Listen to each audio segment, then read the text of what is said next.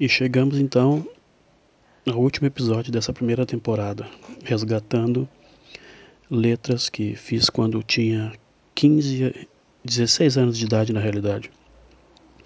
Eu reproduzi então oito letras e todas com fundo musical, um acompanhamento no fundo e a letra uh, declamada. E até um fato curioso aconteceu porque duas músicas que eu considerei boas para a idade, né? Um, um, guri de 16 anos, que era Teresa e Carla, garota demais. Essas duas últimas letras já eram de 86 e eu não tinha me dado conta.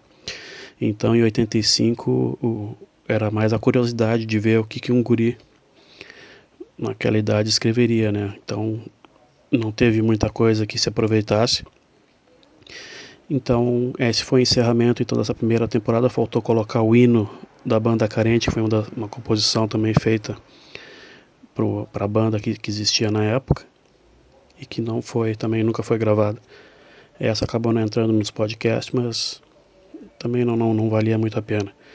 Então, para a próxima temporada, agora a de 1986, vamos ver as. Parece que a qualidade, pelo que eu já estava olhando aqui, resgatando, a qualidade já começa a ficar um pouquinho melhor.